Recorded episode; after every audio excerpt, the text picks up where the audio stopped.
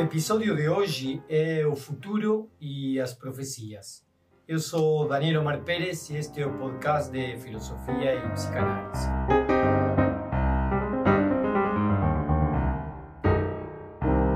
Pensar no futuro é sempre uma situação que carrega incertezas, mas é inevitável tentar eh, projetar as nossas ações para além do imediato. Estabelecemos estratégias pessoais ou profissionais, colocamos objetivos grandes ou pequenos, individuais ou em grupo, criamos ilusões para aquilo que será, pensamos no nosso futuro, o futuro do nosso grupo, o futuro de todos nós.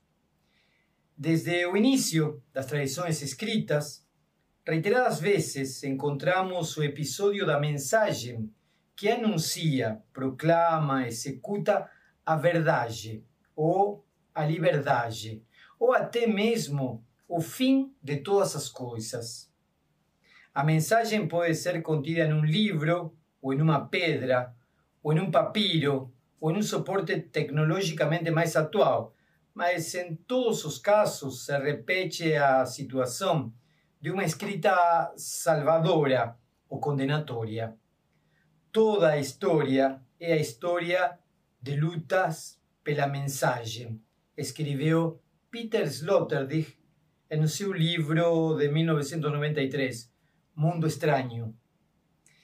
É como se a propriedade da mensagem, que disse o futuro, otorgasse o poder para seu proprietário.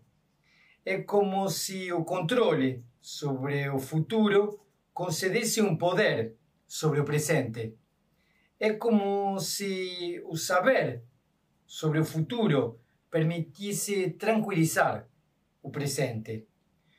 Um dos mais famosos eh, adivinhos da história futura foi Nostradamus, médico e astrólogo francês do século XVI. Escreveu um livro em 1555 chamado intitulado As Profecias. A obra, redigida em versos, com um estilo muito enigmático, supostamente contém a narração de acontecimentos que avalaram o mundo até que avalarão o mundo até mil, até 3797, o exato ano em que acontecerá, segundo Nostradamus, o Apocalipse. O sábio, Nostradamus, também escreveu um tratado sobre a maquiagem e outro com receitas para manter o corpo com saúde. Era uma espécie de escritor de histórias escandalosas e literatura de autoajuda. Esse era Nostradamus. Os interrogantes começam a aparecer. Posso saber sobre o futuro como posso saber o que fazer pensando no futuro? Posso ser otimista em relação ao futuro ou devo esperar que aconteça o pior? Posso esperar aquilo que acontecerá de melhor em relação com o presente?